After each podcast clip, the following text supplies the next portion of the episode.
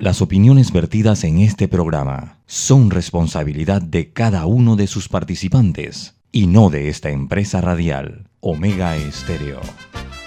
Son las 7 y 30 de la mañana, hora de un buen café y hora de Infoanálisis, el programa de información y análisis más profundo y actualizado de Panamá. Infoanálisis con Guillermo Antonio Adames, Rubén Darío Murgas y Milton Enríquez. Infoanálisis por los 107.3 de Omega Estéreo, cadena nacional.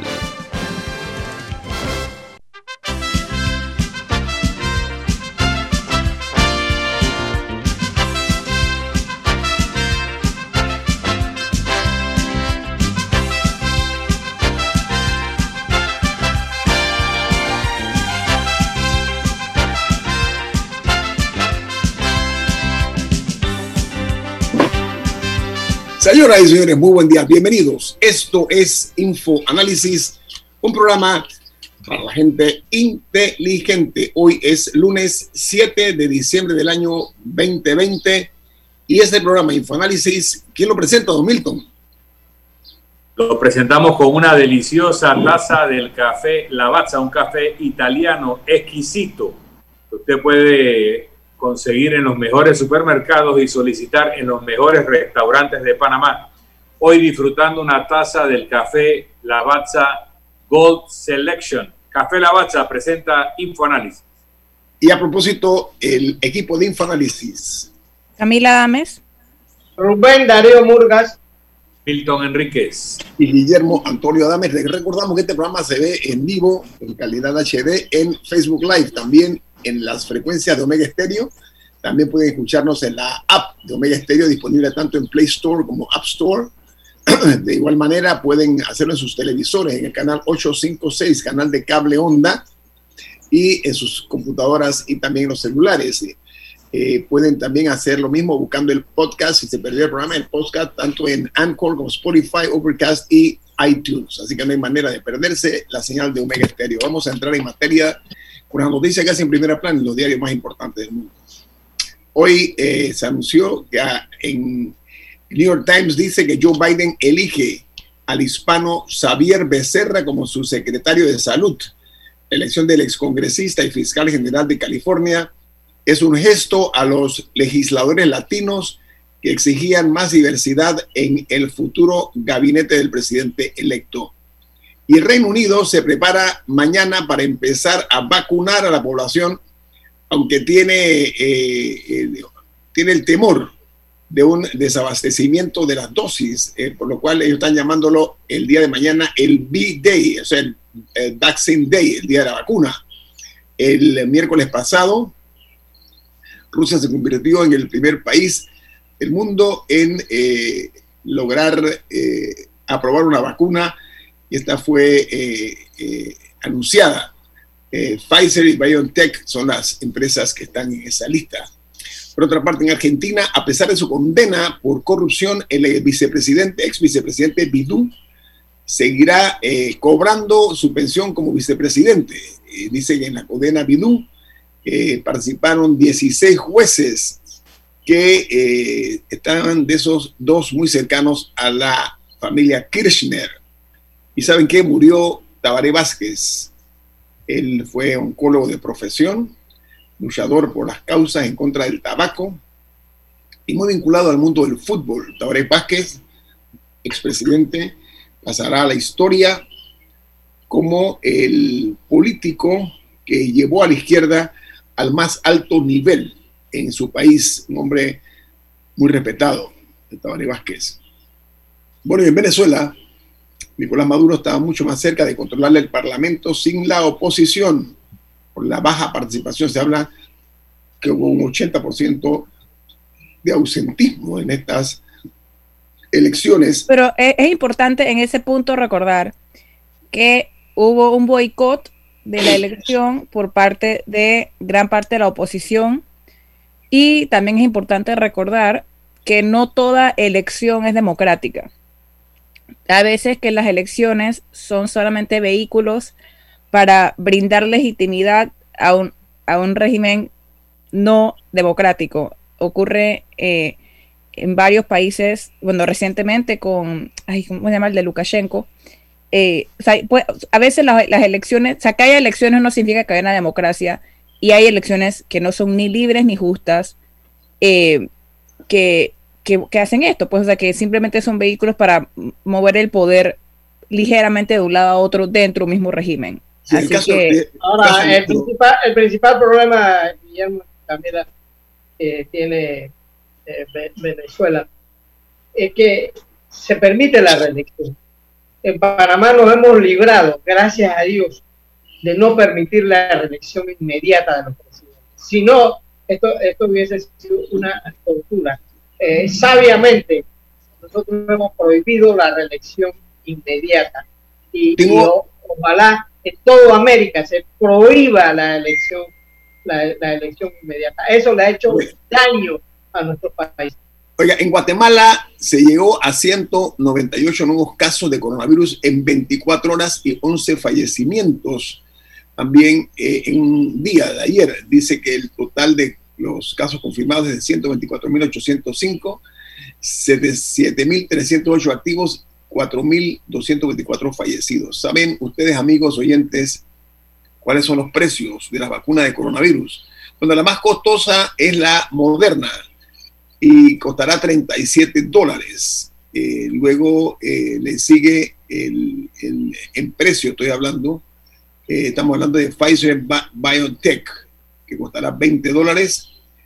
Y en el extremo opuesto está la vacuna de la Universidad de Oxford, que costará 4 dólares la dosis. Son los, pre- los precios ya anunciados para eh, la vacuna. Recuerden que es una sola dosis van a necesitar, necesitar posiblemente dos. Oiga, y el presidente de Perú, Sagasti, en el aniversario 32 de la Policía Nacional de Perú, remarcó que emprenderá una reforma del cuerpo armado. Dice que quienes deshonren a la policía serán investigados a fondo. Ahora, están, eh, por otro lado, planteando la pena de muerte para los condenados por violación a menores en Perú, una medida que se está eh, cocinando ahora mismo. Y el secretario de Salud de México reportó que en ese país ya llegaron a 1.175.850 casos positivos, de los cuales hay que tomar en cuenta que hay 392.301 casos sospechosos para un total de 109.717 fallecidos acumulados en México. Y eh, otra nota es que la primera dama de los Estados Unidos, Melania Trump, ya está preparando su salida de la Casa Blanca y su desembarco en la Florida. La nota dice que eh, la primera dama supervisa actualmente las obras de reformas en el complejo lujoso de Mar-a-Lago y está buscando colegio para su hijo Barron, eh, la, señora Melania Trump. Y en Chile hay un caso muy digno de ser considerado porque los turistas coparon las playas en el último feriado largo del año en ese país. Es que más de 238 mil vehículos eh, salieron de Santiago hacia las playas, a las costas. Y eh, la parte eh, inquietante en este caso de, de, Chile, y vale la pena eh, eh, subrayarlo, es que eh, ellos tienen en la actualidad eh, perdón, salieron más de 238 mil vehículos, as, salieron de Santiago hacia las playas. ¿Y saben qué? El número de muertos y de contagiados en Chile realmente es, es, es inquietante. Se lo voy a dar a conocer con el mayor de los gustos. Tristemente, la nota dice que en Chile el total eh, de casos son 553.406 contagiados y 1.500 casos nuevos de ayer. Y el total de fallecidos por la COVID-19 es de 16.019 muertos. Y en Costa Rica. Antes que pase a Costa Rica, porque me quedó una curiosidad con lo de Perú, de que quería poner la pena de muerte para Ajá. los delitos sexuales contra menores.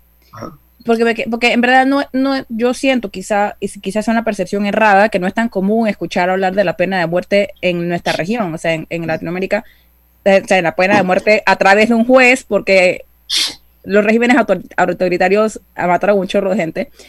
Pero Eh, aparentemente Perú sí la tiene. Lo que pasa es que no ha ejecutado a nadie desde el 79, pero sí la tiene, porque hay un tema de que eh, muchos países firmaron convenios para eliminar la pena de muerte y una vez que la eliminas no la puedes volver a poner, porque violarías el tratado. Pero si ya la tienes, la puedes seguir haciendo. O sea, es, un, es un tema bastante curioso, me llamó la atención. Oiga, las noticias que hacen primera plana en los diarios más importantes de los Estados Unidos son las siguientes. El diario The Washington Post dice que mientras Trump despotrica sobre las elecciones, su administración acelera su eh, empuje para dejar bien establecidas políticas y espacios que han ganado eh, el, nombrar a su gente. Dice que esto ha pasado a pesar de la poca atención que Donald Trump está prestando a su sistema de gobierno desde su derrota el mes pasado. Y el diario The New York Times titula, Joe Biden escoge a Xavier Becerra para liderar los servicios de salud. Dice que de ser, confirmado enfrentaría un gran desafío en momentos críticos de la pandemia. Y una noticia importante que se genera en Europa, el Brexit amenaza con interferir en la vacuna masiva, en la vacunación masiva en el Reino Unido. Dice que ante la previsión del colapso de las aduanas, el Ministerio de Defensa eh, británico ha previsto su transporte en aviones militares para transportar la vacuna Pfizer desde Bélgica, tomando en consideración la urgencia que tienen ellos. Y una cosita más para agregar a, mi curiosidad más temprana. El único delito por el que Perú tiene la pena de muerte es por traición a la patria.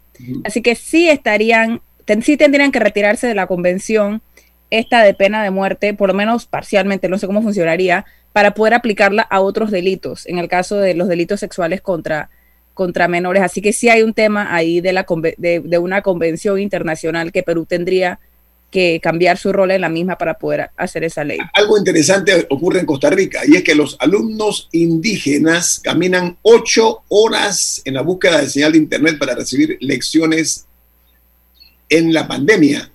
Dice que también ellos, eh, para cargar las computadoras, eh, recorren eh, casi cuatro horas de a pie un caso interesante porque eh, en Costa Rica los, indígenas tienen mucho que ver con, Panamá. Y por otra parte, en Costa Rica también... en Costa Rica, Guillermo, Costa Rica tiene pocos indígenas. Eso, eso, eso es bien importante. Oiga, en Costa Rica la Teletón no llegó, no alcanzó la meta, no llegó ni siquiera a la mitad en la recaudación de fondos. Estos son símbolos de la crisis. Y ayer se anunció que... Bueno, y también que la Teletón, o sea, pero hay que hablar también sí se va a dar ese punto de vista también de que la Teletón es un modelo que ya está, va a quedar en el pasado y yo diría que en un futuro cercano, porque hay maneras más eficientes también de brindar ayuda que la Teletón y es un, es un modelo que se está quedando un poco...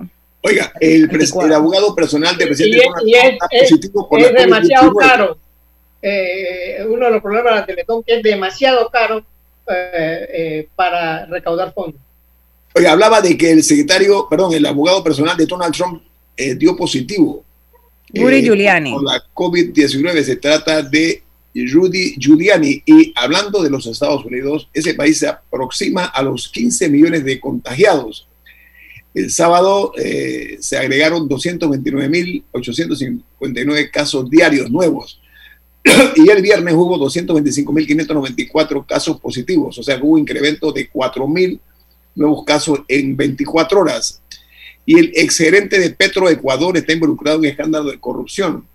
También se menciona una empresa pública, una supuesta empresa pública ubicada en el Medio Oriente que pagó sobornos por más de 2 millones de dólares, lo cual eh, sigue rampante la, la, corrupción, los negociados en América Latina. Yo tengo eh, aquí, ya voy por finalizadas las noticias de primera plana en los diarios más importantes del mundo. Vamos al corte comercial. Esto es Info Análisis, un programa para la gente inteligente.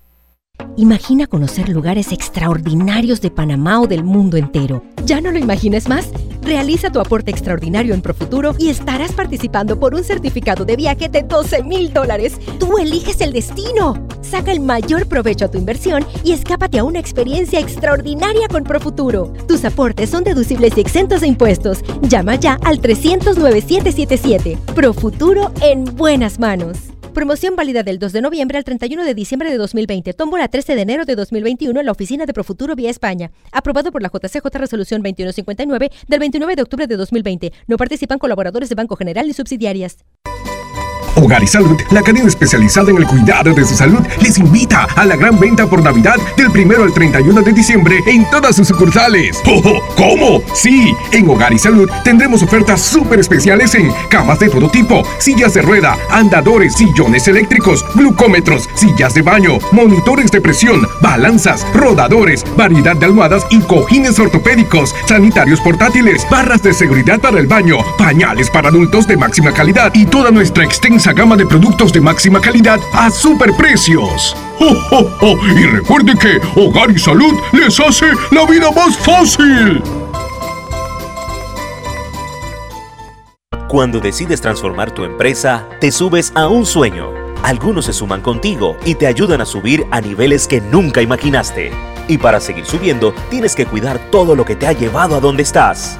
Súbete a la innovación, a la seguridad y a la tecnología Súbete a Claro Cloud, con la infraestructura y cobertura de mayor alcance en Latinoamérica para que tu empresa suba día a día. Entérate más en clarocloud.com.pa. Súbete a Claro Cloud.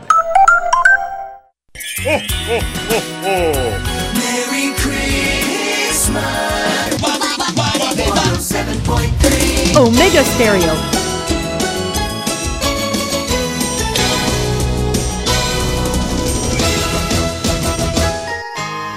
Bueno amigos, estamos de regreso aquí en InfoAnálisis. Don Rubén Mucas tiene algo importante para anunciar. Bueno, sí, y es que lo, más importante, Guillermo, es que Charles and Henry London, la nueva marca de calzados para caballeros con diseño europeo, moderno y casual, eh, te garantiza comodidad y elegancia al mejor precio del mercado búscalos en tu tienda de calzado favorita. Charles, Charles and Henry London. Charles and Henry London, muy bien, Milton. Yo quisiera eh, aprovechar el, el, programa de Infoanálisis para rendir homenaje a dos panameños muy valiosos que fallecieron entre el 4 eh, y el 6 de diciembre. El 4 falleció Ramiro Vázquez Chambonet, un panameño muy destacado en los círculos políticos, porque era un hombre no tan conocido a nivel popular, pero que jugó un papel importantísimo en su juventud. Ya el 9 de enero fue uno de los heridos de bala en los eventos de 9, 10 y 11 de enero en Panamá de 1964. Luego eh, formó parte por invitación de Hugo Víctor del Partido del Pueblo, luego lideró el grupo que se escindió del Partido del Pueblo y conformó una alianza con el gobierno de Omar Torrijos y lideró el, el sector llamado La Tendencia. Eh, era un hombre que daba pavor de su nombre, Ramiro Vázquez Chambonet, a algunos sectores del país, sobre todo de los grupos empresariales y de la Embajada de Estados Unidos. Sin embargo, Ramiro era ante todo un patriota, un hombre que buscaba la justicia social y todas sus actividades de lucha sociopolítica eh, buscaron siempre proteger los intereses de Panamá. Con personas como Ramiro en Panamá o personas en, Costa Rica, en el Partido Comunista de Costa Rica, eh, como, eh, bueno, se me escapa el nombre del líder allá, fueron líderes que buscaron las reivindicaciones sociales, incluso con algunos amagos de, disturbios sociales, pero que mantuvieron a Panamá fuera de los ciclos de guerrilla y de terrorismo y de violencia, porque primero que todo eran patriotas. Ramiro era un hombre de un intelecto eh, muy impresionante y, de un análisis político finísimo, que comprendía realmente los resortes del poder y en sus últimos años tuve el privilegio de contar con su amistad. Junto con Rubén lo acompañamos, acompañamos en su último cumpleaños el 4 de noviembre en su casa y ya eh, Ramiro creo que se estaba despidiendo, Rubén, yo creo que él era consciente de, su enfermedad y de que tal vez era su último cumpleaños. Bueno, al día siguiente eh, caminó hacia el hospital, de donde no pudo salir más. Así es. Yo, lo llamé, yo, lo llamé, para invitarlo a Infoanálisis hace unos meses, un mes. no, hace como tres semanas, ¿no? Hace como tres semanas. Ah, de nuevo.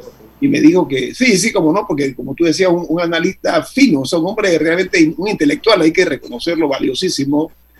Eh, y lo invité y, fue muy honesto. Me dice: Mira, yo estoy en tratamiento, no me siento en, condiciones de poder participar, pero muchísimas gracias. No fue la última vez que hablé con él, hace como tres semanas, eh, con Ramiro, a, quien, respeté mucho en vida. Eh, y Arrieta de la Hoz también jugó un papel importante. Eh, sí, digamos quién, eh, porque no hemos presentado, don Carlos Arrieta de la Hoz, rector de rectores del Instituto Nacional, falleció ayer. Pero antes de ser rector. Y, víctima del COVID. antes de ser rector, él, era profesor de la cátedra. Eh, de la cátedra y él con su prédica es el que provoca la ida de los estudiantes al, a la escuela de Balboa. El 9 de enero del 64.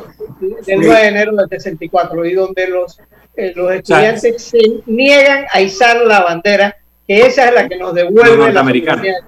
Sí, sí el, el, profesor Luis Arreta de la Hoz, que era profesor de geografía política, es el gran motivador y acompañó en la acera a los estudiantes el 9 de enero de 1964. Antes, en el año 58, en la Operación Soberanía, había jugado un papel junto con su entonces novia y futura esposa en la siembra de banderas que lideró Carlos Arellano Nenox y Ricardo eh, eh, Ríos. El profesor Arrieta de la Hoz, eh, le preguntas a cualquier institutor del año 64, es el, el espíritu que movió ese evento histórico. Sin Carlos Arrieta de la Hoz no hubiera habido 9 de enero y por eso su pérdida es tan grande para Panamá y el recordarlo hoy es tan importante para todos nosotros. Y él llega, él llega al rector del Instituto Nacional después eh, de muchos años cuando el, gobierno militar, que creo que es, llega como rector con el eh, el mandato del general Manuel Antonio Noriega, que lo llevan al rector del Instituto Nacional. Para la tumba de ambos destacados panameños, eh, voy a darles a conocer las cifras de la COVID en Panamá. Eh, estamos hablando de 3.193 fallecidos, 177.719 casos hasta el día de ayer, 980.089 pruebas realizadas, 152.890 recuperados pero atención, a 1.812 nuevos casos y 20 muertos se dieron ayer día domingo. Hay una noticia de la Estrella de Panamá hoy que advierte que si continúan esto en, 2.000 casos diarios, se podrían acumular de entre 40 y 50 mil casos en el mes de diciembre. Hay que tener mucho cuidado con esto, porque realmente eh, eh, llama la atención. ¿Por qué razón? Porque, por ejemplo, Continúa la diferencia eh, con las enfermeras. Ella se va a reunir con el ministro de Salud para llegar a un acuerdo que garantice los pagos a los salarios eh, y a las condiciones laborales de las enfermeras. Esto es un tema de vieja data, hace tiempo. ellas habían, ellas habían anunciado para el día de hoy eh, una huelga escalonada de dos horas.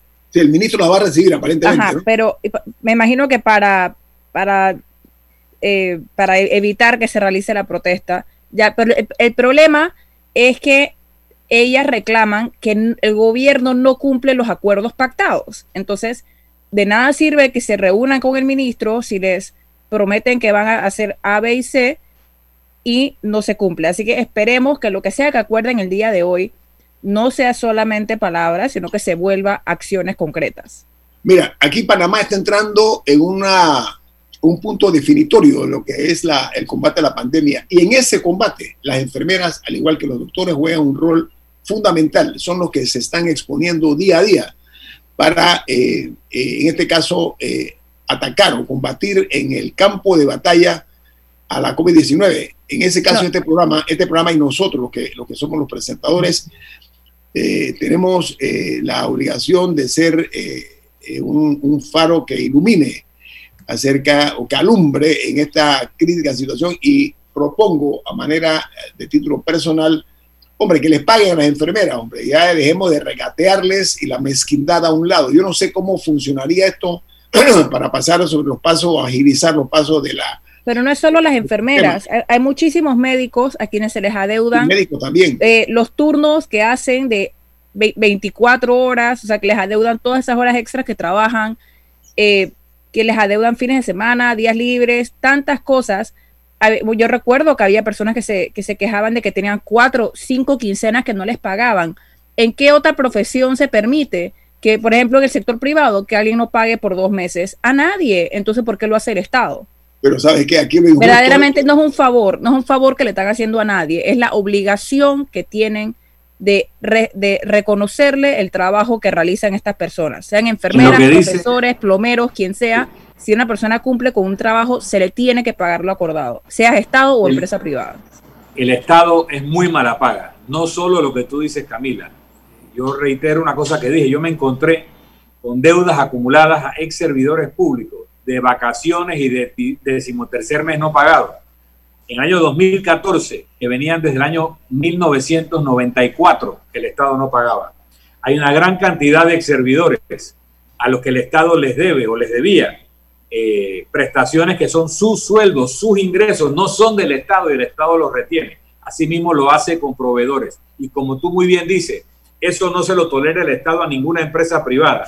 Y no estoy diciendo que se lo tolere, Estoy diciendo que al Estado tampoco se le debe tolerar, pero sumamos a esto a que no se les paga al personal de salud, que no están haciendo cualquier trabajo, están arriesgando su vida todos los días para salvar la vida de otras personas. Y ayer nos dicen, además, que hay un desabastecimiento, cuando nos habían garantizado que no lo había. Pero en lugar de explicar el desabastecimiento, simplemente nos dicen que no lo hay y que por eso tendrá que tomar tales o cuales medidas. Señores, o el desabastecimiento es por ineptitud, porque no se compraron los insumos necesarios para una pandemia anunciada, para un evento de repunte anunciado, no lo tomaron, así que no actuaron de acuerdo a la prudencia de un buen gobierno, o se los han robado, así como el otro día se robaron un millón de pares de guantes de, de látex. Y aquí nada más han dicho como que encontraron los guantes, pero bueno, ¿quiénes los robaron? ¿Qué red se encargó de sacarlo y distribuirlo? Porque esa red, se, termino, esa red te aseguro que no solo se robó guantes, o es que nada más había una, una necesidad de guantes. Estoy convencido que hay una relación entre el robo de las bodegas del Seguro Social de estos guantes y el desabastecimiento que se dice por detrás de esto. ¿A quién están protegiendo? Yo, yo propongo muy responsablemente lo siguiente, miren, esta pandemia lo único que ha hecho es exacerbar todavía más las desigualdades sociales y parte del no pago a médicos y enfermeras es parte de esa desigualdad. ¿Saben por qué? Porque todos los ministerios cobran al día a los funcionarios. Qué casualidad que el Ministerio de Salud tiene este problema, al igual que la educación. Esa ha sido una de las querellas, de las quejas justificadas. Oye, haga un esfuerzo, hombre, haga un esfuerzo. ¿Por qué razón? Porque mes, porque diciembre es el mes en el cual definirá el futuro eh, de nosotros, el futuro por venir con esta, con esta pandemia. Y para que ese futuro sea promisorio y no desalentador, las enfermeras y los médicos, miren que estoy poniendo enfermeras por delante, médicos y personal médico tienen que sentirse primero eh, que se les dan los recursos necesarios para poder protegerse ellos. Pero además, lo que establecen la justicia, la justicia social, el pago por los servicios tan valiosos que prestan. Aquí no hay historias, aquí no hay excusas. Yo no sé cuál es la fórmula porque desconozco el, la, fórmula pero hay que pagar, hay que pagarle a los médicos, a las enfermeras y a las personas de salud, como hay que pagarle a todos, o al revés. si se le paga a todos, que se le pague también a las enfermeras y médicos. Rubén, fue un corte comercial, al regreso con mucho gusto se la paso. Viene más aquí en Info Análisis, un programa para la gente inteligente. Omega Stereo tiene una nueva app. Descárgala en Play Store y App Store totalmente gratis. Escucha Omega Stereo las 24 horas donde estés con nuestra aplicación totalmente nueva. Imponente, intuitivo, seguro. Así es el Volvo XC90 con All-Wheel Drive, tecnología de seguridad IntelliSafe, sensores de estacionamiento, pantalla táctil de 9 pulgadas, Apple CarPlay y Android Auto, asiento infantil integrado en segunda fila, sistema de frenado automático City Safety, reconocimiento de señales de tránsito. Volvo XC90 desde 64.900. Conócelo de cerca en nuestro showroom de calle 50 o llámanos al 302-5530. Visita nuestras redes sociales Volvo Car Panamá. Descarga Neki, un banco 100% digital que vive en tu celular. Abre tu cuenta en 5 minutos, solo con tu cédula. Envía y recibe plata. Haz recargas, compra en comercios, saca la plata en cajeros y mucho más. Neki, una marca Banismo. Si desea que sus colaboradores trabajen desde su casa, podemos ayudarle. En Solutexa somos expertos en aplicar la tecnología a las técnicas y trabajos de oficina. Contáctenos en solutexa.com.pa o al 209-4997. Solutexa.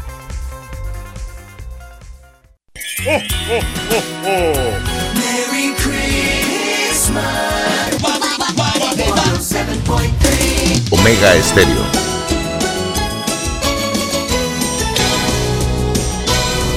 Bueno amigos, eh, están eh, escuchando Info Análisis. Este es un programa para la gente inteligente. Don Rubén Murgas, usted lo Cuando quieres el paquete completo de Más Movie, lo obtienes dos meses completamente gratis en tu plan sin límites de 25 balboas con data ilimitada, más el doble de velocidad en tu internet residencial. Diga, Rubén, usted decía un comentario. No, no, yo no voy a No, opinar. Guillermo, porque Hay una, hay una ironía en esto. cada vez, cada vez que yo opino y me salgo del guion, provoco un cisma en el programa y no me gusta eso. No, Ok. No, yo tengo un comentario de un oyente que dice, no es solo es pago, se necesitan nuevos nombramientos, condiciones dignas para trabajar, etcétera. Eso lo dice el oyente Eric. Sí, yo creo, yo creo que se está hablando ya de contratar nuevos médicos. Usted sabe, eh, ya se enteraron, ¿no? Se está hablando de contratar médicos de fuera. Pero, Antes- pero eso se viene diciendo desde, yo recuerdo en abril, ma- mayo, por allá, hay eh, los médicos extranjeros en Panamá, un montón de gente, no sé cuándo tengo el número, pero, pero recuerdo que era un número significativo que podían ser una ayuda, dijeron, queremos trabajar, contrátennos para atender en la pandemia. Esto fue como en abril, mayo, y nunca se hizo. Estamos a diciembre y tenemos ese recurso ya aquí, que no hay que importarlo, porque ya están es una- aquí en Panamá, Es y una nunca se profesión- les brindó la oportunidad. Es una profesión nacionalizada, entonces eh, eso, eso, eso trae problemas. Sí, Porque- pero lo que digo es que se puede hacer una provisión temporal. La explicación que se dio en ese momento era que había una cantidad de médicos panameños desempleados y que eh, se iba a dar prioridad a la contratación de estos médicos panameños y enfermeras y personal de salud.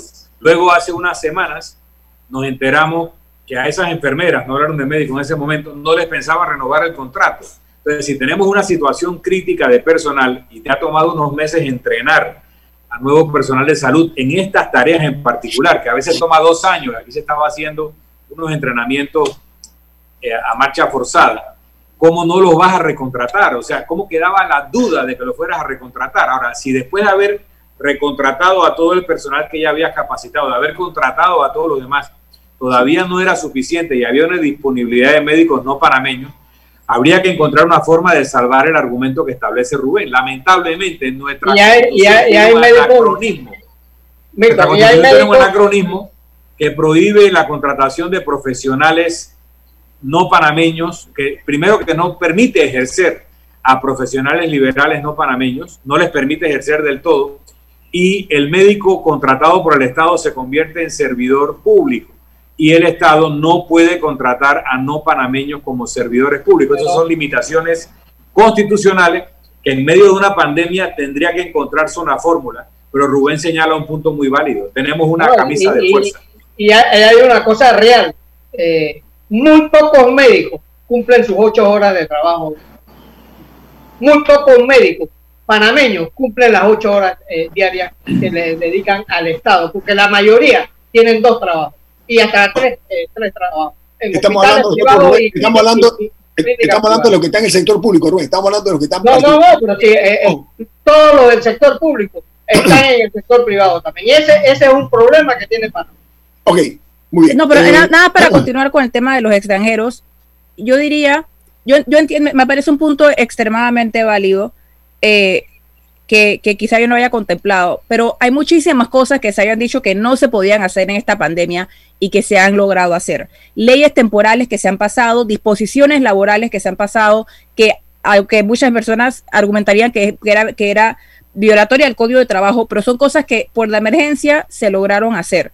Y por ejemplo, creo que fue la semana pasada o la antepasada, que las enfermeras en parte lo que se quejaban es que ahora les estaban pidiendo que, hicieran hisopados, que, ellas que, que, hasta el momento lo han estado haciendo los odontólogos.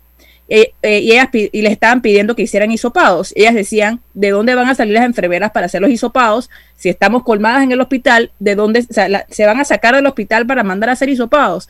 Lo que es que hay servicios que tiene que existir una manera de que se pueda aprovechar hasta el último recurso que hay, en especial cuando el recurso legal o el, o el que permite la norma regular está reventado, no da más.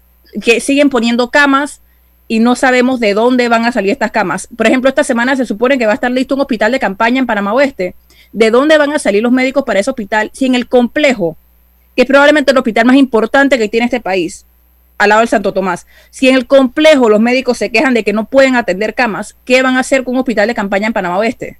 Mira, yo, yo, yo recomiendo a las autoridades de salud, como ciudadano lo hago, por supuesto tengo el derecho de hacerlo, a que sepan leer bien el signo de los tiempos. ¿Ok? Estos tiempos son muy distintos al ayer, ese ayer eh, eh, que todos añoramos. Estamos totalmente viviendo días asiagos días que no estaban contemplados en, nuestras vidas. Pero yo lo digo esto signos de los tiempos porque ahora hay una información de que aquí estoy viendo, dice, si continúan los 2.000 casos diarios, se podrían hablar de 40 a 50 mil casos eh, eh, en el mes. Y hay una cifra inquietante, y es que aquí dice que en, las, en, las, en una semana se han dado 12.454 casos nuevos. Esto implica que hay que dejar a un lado eh, la historia y entrar a los detalles. O sea, si se requieren médicos, hagamos lo que tenemos que hacer rápido. No esperemos a que el agua nos llegue a la nariz.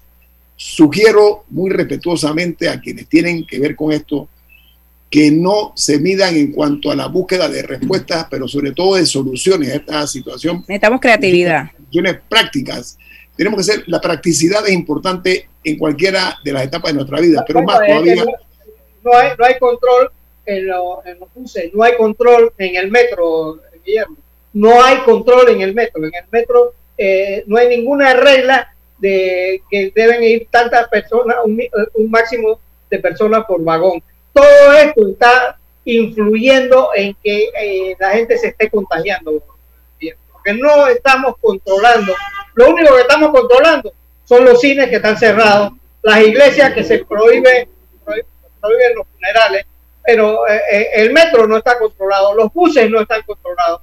Entonces, todo eso está provocando eh, que la gente se esté contagiando. Y a eso no le estamos parando bola. Miren, hace unos años tuvimos el SARS, el MERS, el ébola, que a Panamá no llegaron. No recuerdo que hayan llegado. No podemos predecir cuál es la próxima enfermedad infectocontagiosa que será una pandemia. Pero sí se sabe, y hay discursos de Barack Obama y de Bill Gates y que utilizan para acusarlos de que ellos la fabricaron. No, simplemente la experiencia, los análisis indican que producto de la interacción humana aumentada por la globalización, que tiene muchos beneficios, pero que algunos derivados son esta, eh, este esquema de rápido contagio, vamos a seguir viviendo este tipo de eventos. Entonces, esto que se tiene que instalar en el país de formas de controlar la higiene personal, de formas de manejar la interacción humana y de tener una capacidad instalada para atender a personas con eh, síndromes eh, respiratorios, etcétera, producto de enfermedades infectocontagiosas, no se va con la vacuna la vacuna nos ayudará a controlar el COVID-19. Pero pasado mañana, en un par de años, puede venir otra enfermedad para lo cual tenemos que tener la preparación. Entonces, lo que estamos pidiendo no es aumentar una capacidad temporal, es transformar el sistema de salud, tanto en lo preventivo, si aquí ya se identificó que las personas más vulnerables son personas con sobrepeso. Entonces hay un problema nutricional dietético y de estilo de vida que hay que abordar en el tiempo para reducir la vulnerabilidad de las personas aumentando su salud. Está el tema de los hipertensos, que muchas veces tienen que ver con el sobrepeso. Está el tema de las enfermedades cardíacas, de las enfermedades autoinmunes. Entonces, hay todo un trabajo que hacer en medicina preventiva y hay todo un trabajo que hacer en medicina curativa para prepararnos para eventos cíclicos como este. Y el gobierno no puede pensar que esto es algo pasajero. Mira, se va, a requerir, se va a requerir un esfuerzo monumental para eh, la inmunización de los panameños. Pero dentro de ese eh, evento ineludible que está enfrentando la humanidad, la inmunización, eh, Panamá no deja de tener cosas tragicómicas, ¿no? Veo una nota que dice que el Ministerio de Salud aclaró ayer que los honorables diputados y los funcionarios del Ejecutivo no se encuentran dentro de los grupos prioritarios a ponerse la vacuna una vez llegue a Panamá. ¿Por qué esa aclaración? Porque había circulado unas noticias, eh, sé por lo menos, yo sé que la vi en Panamá América, no sé, no sé si otros medios la reprodujeron también, eh, de que los diputados iban a estar, el titular era que los diputados iban a estar entre los primeros grupos en recibir la vacuna. A eso que estaba respondiendo el MINSA. también, también porque hubo una, un meme, unos videos de humor en donde, de otros países, en donde pedían que las primeras vacunas se le aplicaran a los políticos porque si no funcionaban eh, y les pasaba algo no se perdía nada. Entonces hay un tema de humor político contra la clase gobernante, de vacunarla primero porque si sale mal pues se quedan sin la clase dirigente. Y yo creo que a través de ese humor se empezó a producir la, la, la, creencia de que iban a estar en el grupo de los prioritarios. Yo, yo, vi ayer eso que tú dices, Milton, lo vi ayer, lo que decía era que en lugar de, porque se había dicho que primero iba a ser los médicos, enfermeras, o sea, personal médico, y lo que decía el meme, el que yo vi decía, no lo prueben en los médicos, sino en los diputados, porque si la cosa no funciona, no podemos quedar sin médicos, una cosa así. Eso, eso es lo que Algo así, entonces creo que a partir de eso, eh, alguien habrá insertado esa, esa idea en las noticias de que los diputados y gobernantes iban a estar de primero en, la vacunación. bueno, bueno definitivamente eh, el, el, MINSA, o sea, cuando, cuando llegue la vacuna, definitivamente que habrá un gran interés en, en, ver cuidadosamente a quién, quiénes tienen acceso a esa vacuna primero, porque como muchas cosas en Panamá, yo creo que hay una preocupación real de que va a haber un tráfico de vacunas, de que aquí eh, personas allegadas al poder van a tener acceso prioritario por encima de otra gente que lo necesita primero. Así que el gobierno en eso lo único que tiene que hacer es garantizar un proceso transparente eh, y ordenado en la aplicación de las vacunas y esa será la única la única respuesta y, a esta y, ojalá haya el deseo de vacunarse porque hay gente, hay, hay, gente que no quiere vacunarse. Yo soy muy amigo de andarme vacunando porque es el derecho de cada uno. Aunque Panamá, Panamá tiene muy buena disposición en ese sentido. Lo, que dice Rubén es muy importante. Eh, hay así como hay un sector que tal vez se quiera vacunar antes que los demás y quiera aprovechar de su influencia política para que lo vacunen no estando en los grupos prioritarios, hay un segmento de la población que ha creído la idea de que las vacunas pueden tener un efecto nocivo en el largo plazo y no se quieren vacunar. el problema no es que es un tema de libertad, porque en efecto lo es, pero que en algunos países han empezado a plantear la obligatoriedad de la vacunación y de que el que no se vacuna tenga algún tipo de sanciones, restricciones a la movilidad, no acceso al transporte público. Entonces, así como se puede dar un debate de abuso de poder para privilegiar a personas que no les corresponde estar en los primeros grupos, está el tema de si se va a manejar la no vacunación como el ejercicio de la libertad individual o vamos a entrar en un debate de forzar la vacunación por el interés general de llegar a la inmunidad de rebaño. Bueno, yo recuerdo hace unos meses, hace, hace ya, 30 segundos, yo recuerdo hace un buen par de meses, médicos como, me recuerdo por lo menos el doctor St. Jorens aclarar ya que había gente hablando de que iba a ser obligatoria. O sea, esto fue antes de que existiera una vacuna aprobada. Ellos ya decían que en Panamá no existe la obligatoriedad para poner vacunas. En Panamá por ley no existe. Así que me gustaría, no, recuerdo las palabras exactas del doctor Sáenz Llorens, pero era en esa dirección. Y él sabe mucho más que nosotros. Es el derecho individual de las personas si quieren o no ponerse la vacuna. Ahí entra en juego una campaña de concientización de la necesidad de la vacunación. Es, ese es el tema. Vamos al corte comercial. Esto es Info Análisis, un programa para la gente inteligente. Omega Stereo tiene una nueva app. Descárgala en Play Store y App Store totalmente gratis. Escucha Omega Stereo las 24 horas donde estés con nuestra nueva app.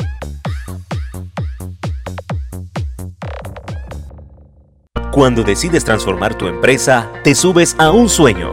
Algunos se suman contigo y te ayudan a subir a niveles que nunca imaginaste. Y para seguir subiendo, tienes que cuidar todo lo que te ha llevado a donde estás. Súbete a la innovación, a la seguridad y a la tecnología. Súbete a Claro Cloud. Con la infraestructura y cobertura de mayor alcance en Latinoamérica para que tu empresa suba día a día. Entérate más en clarocloud.com.pa. Súbete a Claro Cloud. Imponente, intuitivo, seguro. Así es el Volvo XC90 con All-Wheel Drive, tecnología de seguridad IntelliSafe, sensores de estacionamiento, pantalla táctil de 9 pulgadas, Apple CarPlay y Android Auto, asiento infantil integrado en segunda fila, sistema de frenado automático City Safety, reconocimiento de señales de tránsito. Volvo XC90 desde 64.900. Conócelo de cerca en nuestro showroom de calle 50 o llámanos al 302-5530. Visita nuestras redes sociales Volvo Car Panamá. Hogar y Salud, la cadena especializada en el cuidado de su salud, les invita a la gran venta por Navidad del 1 al 31 de diciembre en todas sus sucursales. ¡Oh, ¿Cómo? Sí, en Hogar y Salud tendremos ofertas súper especiales en camas de todo tipo, sillas de rueda, andadores, sillones eléctricos, glucómetros, sillas de baño, monitores de presión, balanzas, rodadores, variedad de almohadas y cojines ortopédicos, sanitarios portátiles, barras de seguridad para el baño, pañales para adultos de máxima calidad y toda nuestra extensa gama de productos de máxima calidad a superprecios. ¡Oh, Y recuerde que Hogar y Salud les hace la vida más fácil.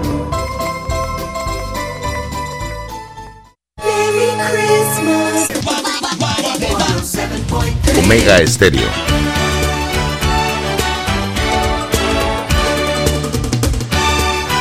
Bueno, vamos a entrar ya en la etapa final de Infoanálisis. Don Rubén, ¿usted tiene algún mensaje importante? Bueno, sí, y es que en Global Bank estamos cada vez más cerca de ti.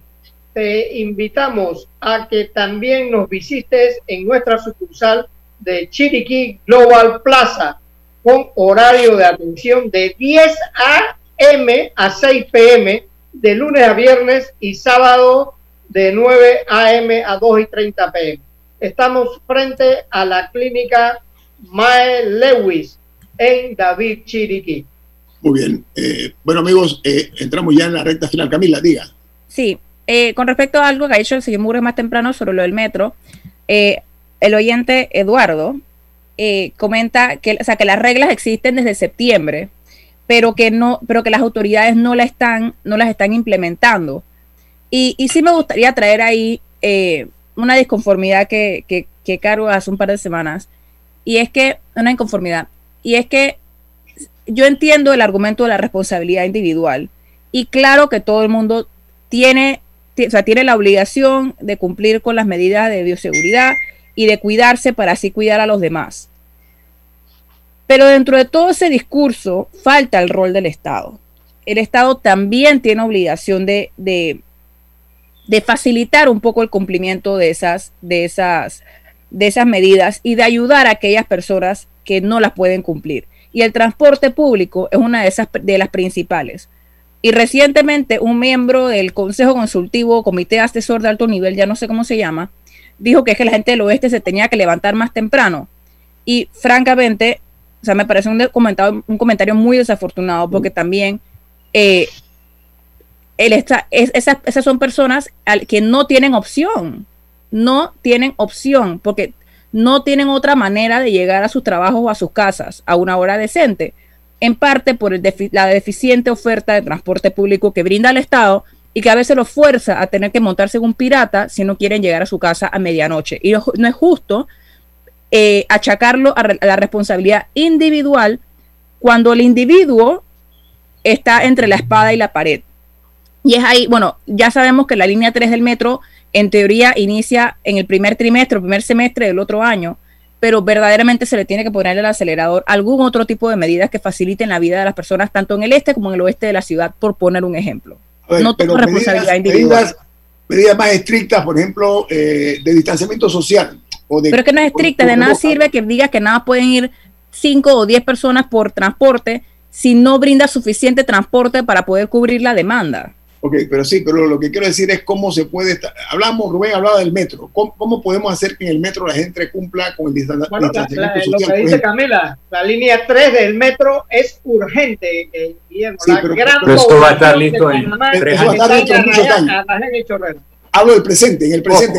yo creo que el, punto, el punto es, en el metro hay medidas, hay normas. Y en los buses de Metrobús hay normas que se estén cumpliendo totalmente no estoy seguro, pero hay cierto distanciamiento, eh, asientos marcados. El problema es que antes o después de que esa persona se monte en el metro, se ha montado en un bus pirata donde meten 60 o 40 personas en un bus de capacidad normal de 30 y que en una situación de restricción debe cargar 5, pero nadie controla a los piratas porque circulan a ciencia y paciencia de la autoridad policial hace años y cuando se ha querido eh, caerle a los piratas, no se cuenta con la colaboración de autoridades, lo, único porque lamentablemente muchos de esos buses acaban siendo propiedad de oficiales de la policía o de personas influyentes en el gobierno. Lo único reglamentado, Milton, es ahora mismo los taxis, el par y no, que un día eh, va el par, otro día va el no. Y eso le ha dado buen resultado. Yo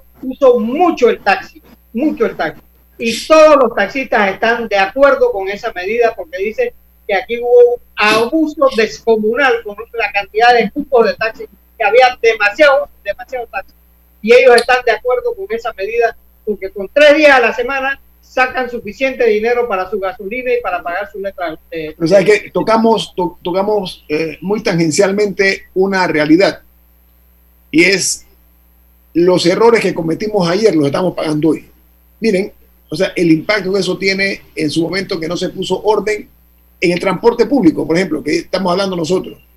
La figura de los taxis, de los buses piratas, la figura de los diablos rojos en su momento, la figura del, de los buses eh, que están en servicio hoy día, el no tomar medidas mucho más eh, conducentes a regularizar el sistema de transporte lo estamos viviendo hoy día, una pandemia que nosotros no esperábamos. Una consulta, don Milton. ¿Por qué el Metrobús solo existe en la ciudad capital? O sea, ¿por qué, por qué no, no, no, no, está, no, está más ampliado hasta cubrir? O sea, porque el Metrobús no llega a Panamá Oeste. No, cuando se creó el Metrobús bajo el gobierno de Ricardo Martinelli, se creó como una empresa de concesión privada y el diseño del contrato estaba muy mal hecho, pero para eso ellos le compraron las rutas a través de unas indemnizaciones que también son un escándalo a los operadores de las rutas en la ciudad de Panamá. Para extender el servicio del Metrobús al oeste, habría que indemnizar, de acuerdo a la ley, a los que tienen las rutas de transporte en el Panamá oeste, como ya se hizo hacia Panamá este.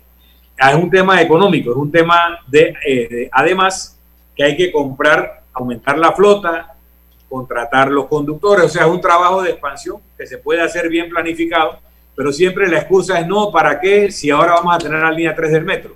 Pero es que la línea 3 del metro va a demorar varios años en llegar. Cuando no, y necesita un complemento. Metrobús, mira, una solución tipo Metrobús que la proponía el diputado eh, Domínguez, eh, eh, José Antonio Domínguez, que estudió temas de transporte era dedicar un carril a la ida en la mañana y ese mismo carril a la vuelta en la tarde. O sea, no eran dos carriles, era uno a la ida, uno a la vuelta. Era solo para una especie de chorizo de buses. Eran esos buses articulados donde una sola, un solo motor alaba tres o cuatro vagones.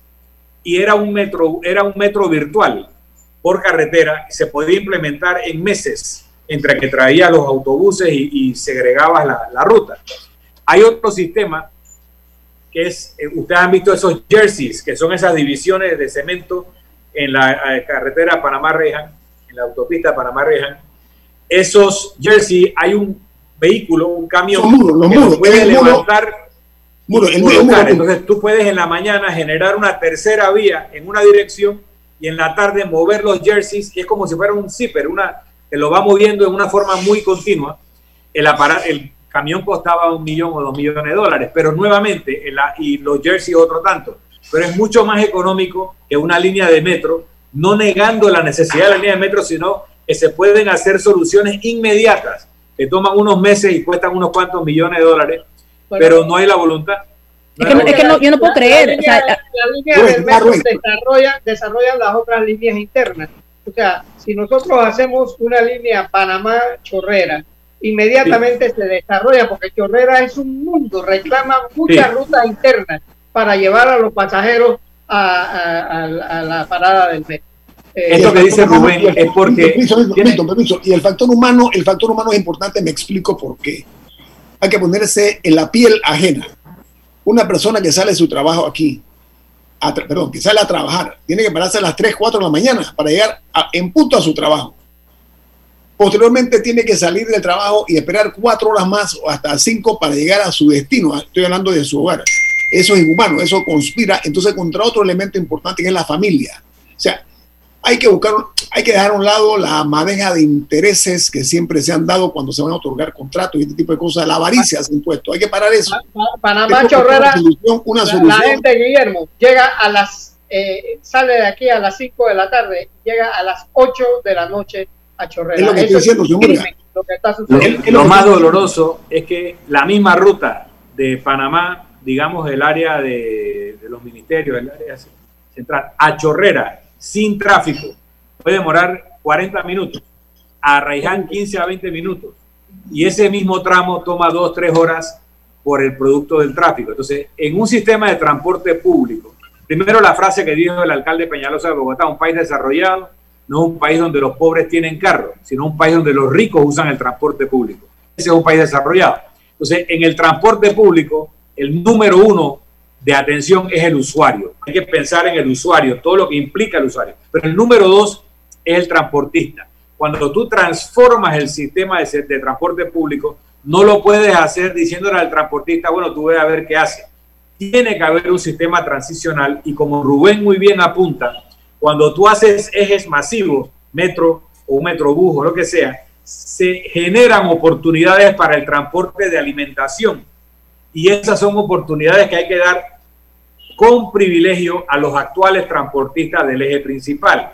Todo eso es posible, es tener la voluntad política y una capacidad económica para hacer la transición. Pero aquí te voy a decir una frase que a mí me chocó y con esto termino la intervención ahora. En una reunión con transportistas, cuando yo estoy hablando de toda esta cosa, un transportista me dice, oiga, ministro, pero usted no se da cuenta que el negocio nuestro no es transportar gente, sino vender cupos.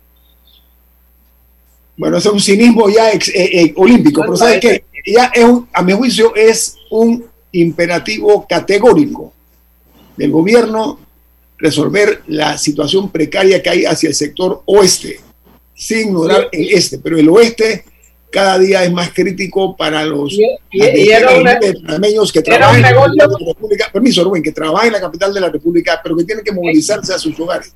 Eso conspira contra la familia. Era, era un negocio nacionalizado. Hoy en día los taxis son de venezolanos, de colombianos, de hindú y menos de panameños. Ese, ese es el crimen. Un negocio que estaba nacionalizado, ya no está nacionalizado.